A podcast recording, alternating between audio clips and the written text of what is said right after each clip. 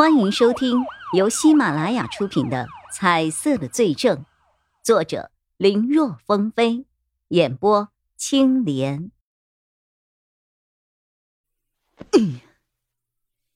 叶一辉显得烦躁，他起身去卫生间用凉水洗了把脸，看着镜中灰白色的自己，他觉得此刻他的内心也是如此，充满了迷茫的颜色。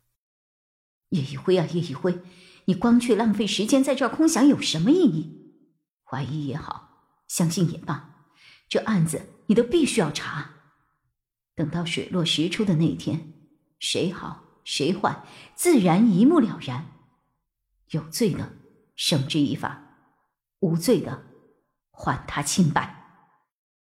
他又打开水龙头。用冰冷刺骨的水，让自己发热发烫的脑子和内心冷静下来。好半天，叶一辉重新回到了屋里，他拿起了王建玄留给他的卷宗，翻看了起来。卷宗很厚，可以看得出来，当时负责调查的刑警到底做了多少工作。哎，王建玄、曹永浩、钟离剑。这一份调查报告里，叶一辉发现频繁出现的名字就是他们三个人，其中王建玄是当时负责这个案子的主要侦办人员。这个事情他小时候就知道，并不奇怪。曹永浩也是调查人员之一，这件事情他还是第一次知道。之前听曹永浩说到过这个案子，本来以为因为他和王建玄关系好。或许聊天时听说的，没曾想他也是负责调查的刑警之一呀。至于这个钟离剑，叶一辉就不知道是谁了。但是钟离这个不怎么常见的姓氏，他不由得想起了一个人——钟离眼。钟离眼的事情，他所知甚少。只是在上一次王建玄家吃饭的时候听到了一些而已，知道他的父亲也是一名警察，还和王建玄搭档过。那么想起来，这个钟离剑，或者是钟离眼的父亲。听说钟离剑在一起案子的调查过程中遇害了，也不知道是哪起案子，是不是就是他正在看的这个呢？如果是的话。那或许，叶一辉的心里突然冒出了一个想法。这个突发奇想，具体是否可行，还要得过两天，等彻底成为了刑警后，去队里报了到再看了。这么想着，叶一辉继续的翻看卷宗。一九九五年一月十号晚。位于 A 市城郊一所小学旁的小卖部里，有一名叫做尹慧的女性被人杀害。尹慧是这个小卖部的女主人，平日里生意的主要客源就是来上学的孩子。对于他，那些在他店里买过零食玩具的孩子都说，她是个笑起来跟妈妈一样漂亮的阿姨。有人被害。事情又发生在小学旁，弄得那段时间学校里请假的孩子骤然增多。一个班本来只有二十多个人，最后只有三五个来上学。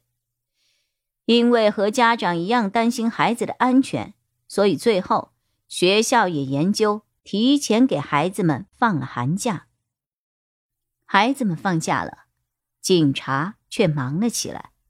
因为是在学校附近发生了恶性杀人事件，这个事引起了警方的高度重视，专案组立刻就成立了起来，而且被责令在开学前务必将此案侦破，让孩子们能够安心回来继续读书。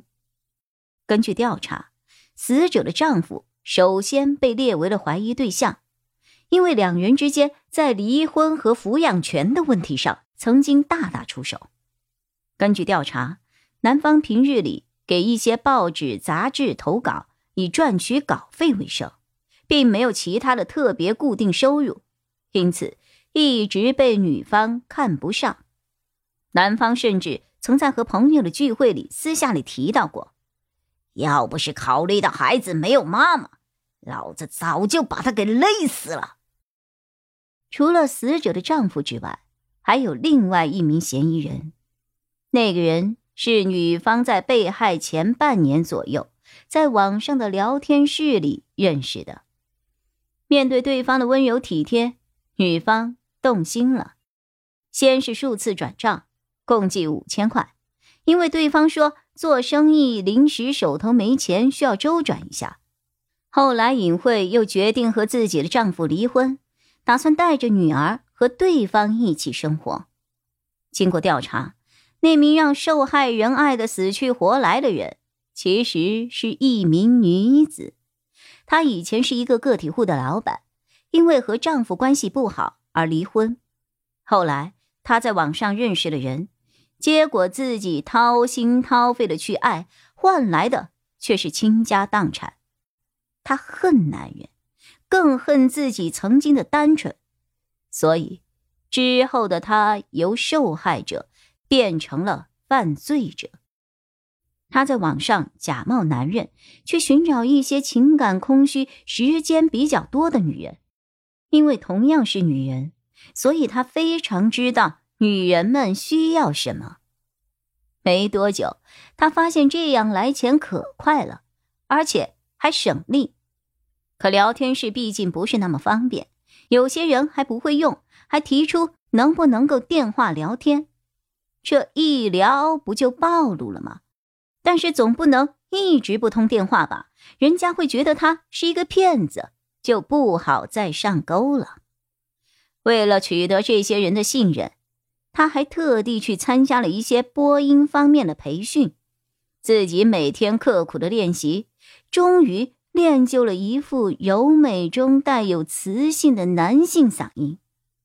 从此后，他就更加肆无忌惮了。在隐晦之前，他已经骗过了五十多名女性，共计二十多万。他索取的钱款数额也是因人而异，有钱的。就多来点钱少的就少来点要是遇上一些人实在没钱的，他偶尔还会反过来接济对方一下。他也不是把自己骗来的钱叫做骗，而是叫做学费，说是要让这些傻妮子以后看男人时眼睛都放亮一点可或许假戏做久了，就容易相信。就变成了真的。本集播讲完毕，感谢收听，更多精彩内容，请在喜马拉雅搜索“青莲嘚不嘚”。